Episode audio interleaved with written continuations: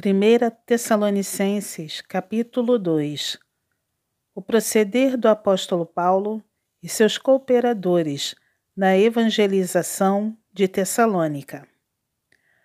Porque vós, irmãos, sabeis pessoalmente que a nossa estada entre vós não se tornou infrutífera, mas, apesar de maltratados e ultrajados em Filipos, como é de vosso conhecimento, tivemos ousada confiança em nosso Deus para vos anunciar o Evangelho de Deus em meio a muita luta, pois a nossa exortação não procede de engano nem de impureza, nem se baseia em dolo.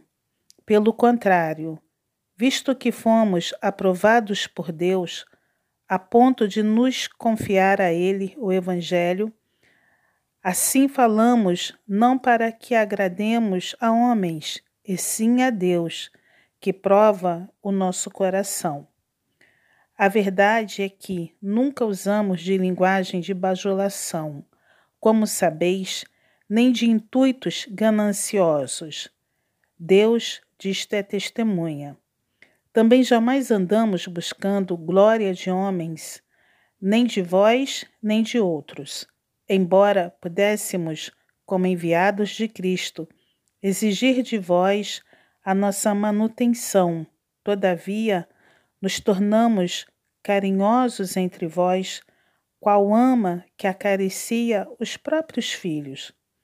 Assim, querendo-vos muito, estávamos prontos a oferecer-vos não somente o Evangelho de Deus, mas igualmente a própria vida por isso que vos tornastes muito amados de nós, porque vos recordais, irmãos, do nosso labor e fadiga, e de como, noite e dia, labutando, para não vivermos à custa de nenhum de vós, vos proclamamos o Evangelho de Deus.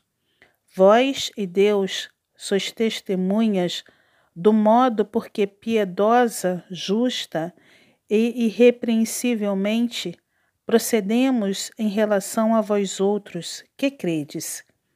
E sabeis ainda de que maneira, como pai a seus filhos, a cada um de vós, exortamos, consolamos e admoestamos para viverdes por modo digno de Deus, que vos chama para o seu reino e glória.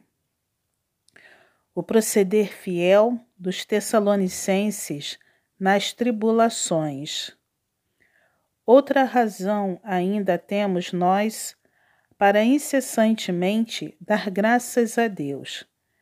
É que, tendo vós recebido a palavra que de nós ouvistes, que é de Deus, acolhestes não só como palavra de homens, e sim como em verdade é a palavra de Deus, a qual, como efeito, está operando eficazmente em vós, os que credes.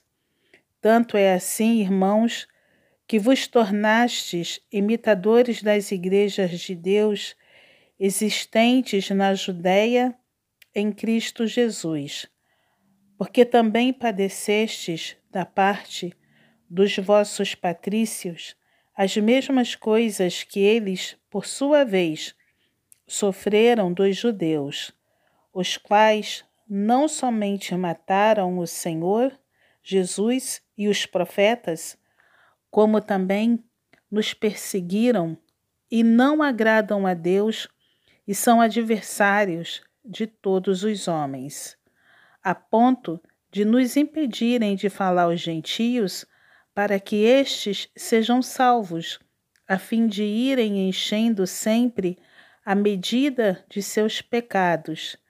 A ira, porém, sobreveio contra eles definitivamente. O interesse de Paulo pelos Tessalonicenses. Ora, nós, irmãos, orfanados, por breve tempo, de vossa presença, não porém do coração, com tanto mais empenho, diligenciamos com grande desejo ir ver-vos pessoalmente. Por isso, quisemos ir até vós, pelo menos eu, Paulo, não somente uma vez, mas duas. Contudo, Satanás nos barrou o caminho, pois quem é a nossa esperança ou alegria ou coroa em que exultamos na presença de nosso Senhor Jesus em sua vinda? Não sois vós? Sim, vós sois realmente a nossa glória e a nossa alegria.